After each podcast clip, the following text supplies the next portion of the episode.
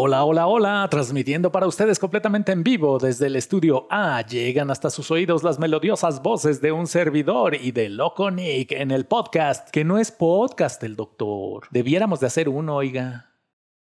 Primero que nada, debemos agradecer a las personas que generosamente decidieron hacer clic en el botón de unirse para convertirse en miembros de este canal, pues gracias a ellas, Ceballos finalmente podrá pagar la manutención de sus críos. Oh. Dos de los cuales no son suyos. Oh. ¡Sas! ¿En serio el doctor? Uy, todo un drama. ¿Se acuerda cuando nos cerraron el hospital de Chapultepec y Ceballos se fue a un viaje de autodescubrimiento durante año y medio? Sí. Ah, pues cuando regresó se topó con que era padre de unos gemelos y lo aceptó así como así. No, al principio dijo que no era posible, pero cuando su hoy ex esposa le dijo que como eran dos criaturas y cada embarazo dura nueve meses, era natural que pasaran 18 meses desde la concepción hasta su nacimiento. Es que tiene su lógica. Eso que ni qué. Pero nomás no le cuente a nadie que es un tema sensible, ¿eh? El doctor sí se acuerda que estamos al aire, ¿verdad? Ah, este... ¿Qué sigue? Pues gracias a la participación de la Dirección de Psicología, enumeraremos algunas fobias para ver si ustedes saben de qué se trata. Venga de ahí pues, ahora sí van a ver de qué lado masca la iguana. La primera es anatidofobia, miedo a que Ana tropiece y tire algo. Anatidofobia. No, el doctor. Anatidofobia es miedo a ser observado por un pato. Casi le atino. Ajá.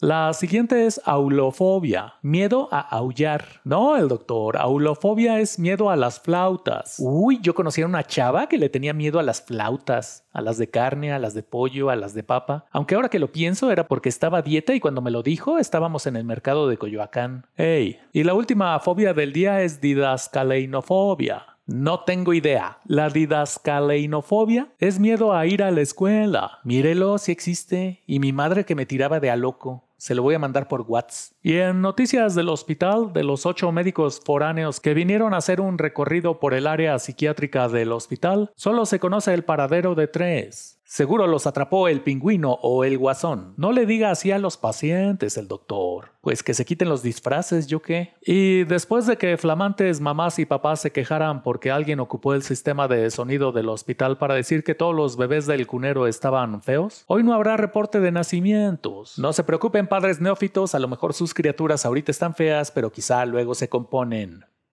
O quizá no. No está ayudando en nada el doctor. Oh, pues. Y pasando a nuestra sección de libros, toca el turno a mexicanas que hicieron Historia 3 de Pedro J. Fernández, quien como en las dos entregas pasadas cuenta de manera ágil y entretenida las historias de 50 talentosas científicas, deportistas, académicas y artistas que derrumbaron muros y se aseguraron un lugar de honor en la historia de nuestro país. ¿Y ya incluye a María Sabina? Sí, al doctor. En este sí viene. Con y todo.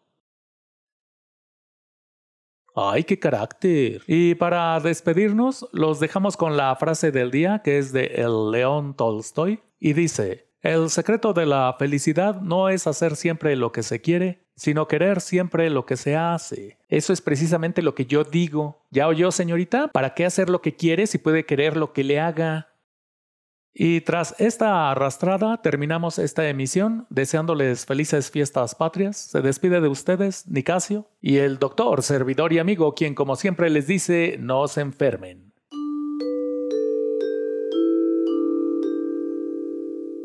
Aferrado a su frase babosa el doctor, pues es que si le cambio sería como aceptar que la regué, ¿no? ¿Qué tal? Si te gustó este video, suscríbete al canal haciendo clic aquí o si quieres ver más opciones antes de tomar esta importante decisión, empieza por estos de acá. Gracias.